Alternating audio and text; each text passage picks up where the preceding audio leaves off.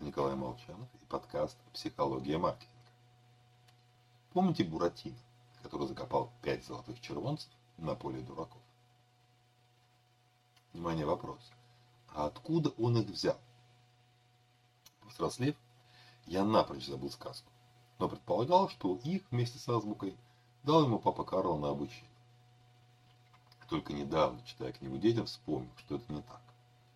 Золотые монеты Буратино дал Карабас-Барабас. И это прекрасно с точки зрения поведенческой психологии решение автора. Потому что у нас в голове существуют разные ментальные счета. Золотая монета Папа Карла и золотая монета, врученная Карабасом-Барабасом, равны лишь формально. С психологической точки зрения у них совершенно разная ценность.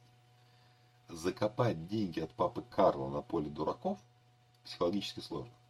Это обман отца и расход средств, которые наш мозг относит к ментальному счету на образование, нецелевым способом. А вот подарок Карабаса-Барабаса – это шальной доход. Буратино на него не рассчитывал, он нигде не учтен, и поэтому даже деревянная кукла беззаботно может закопать монетки на поле дураков.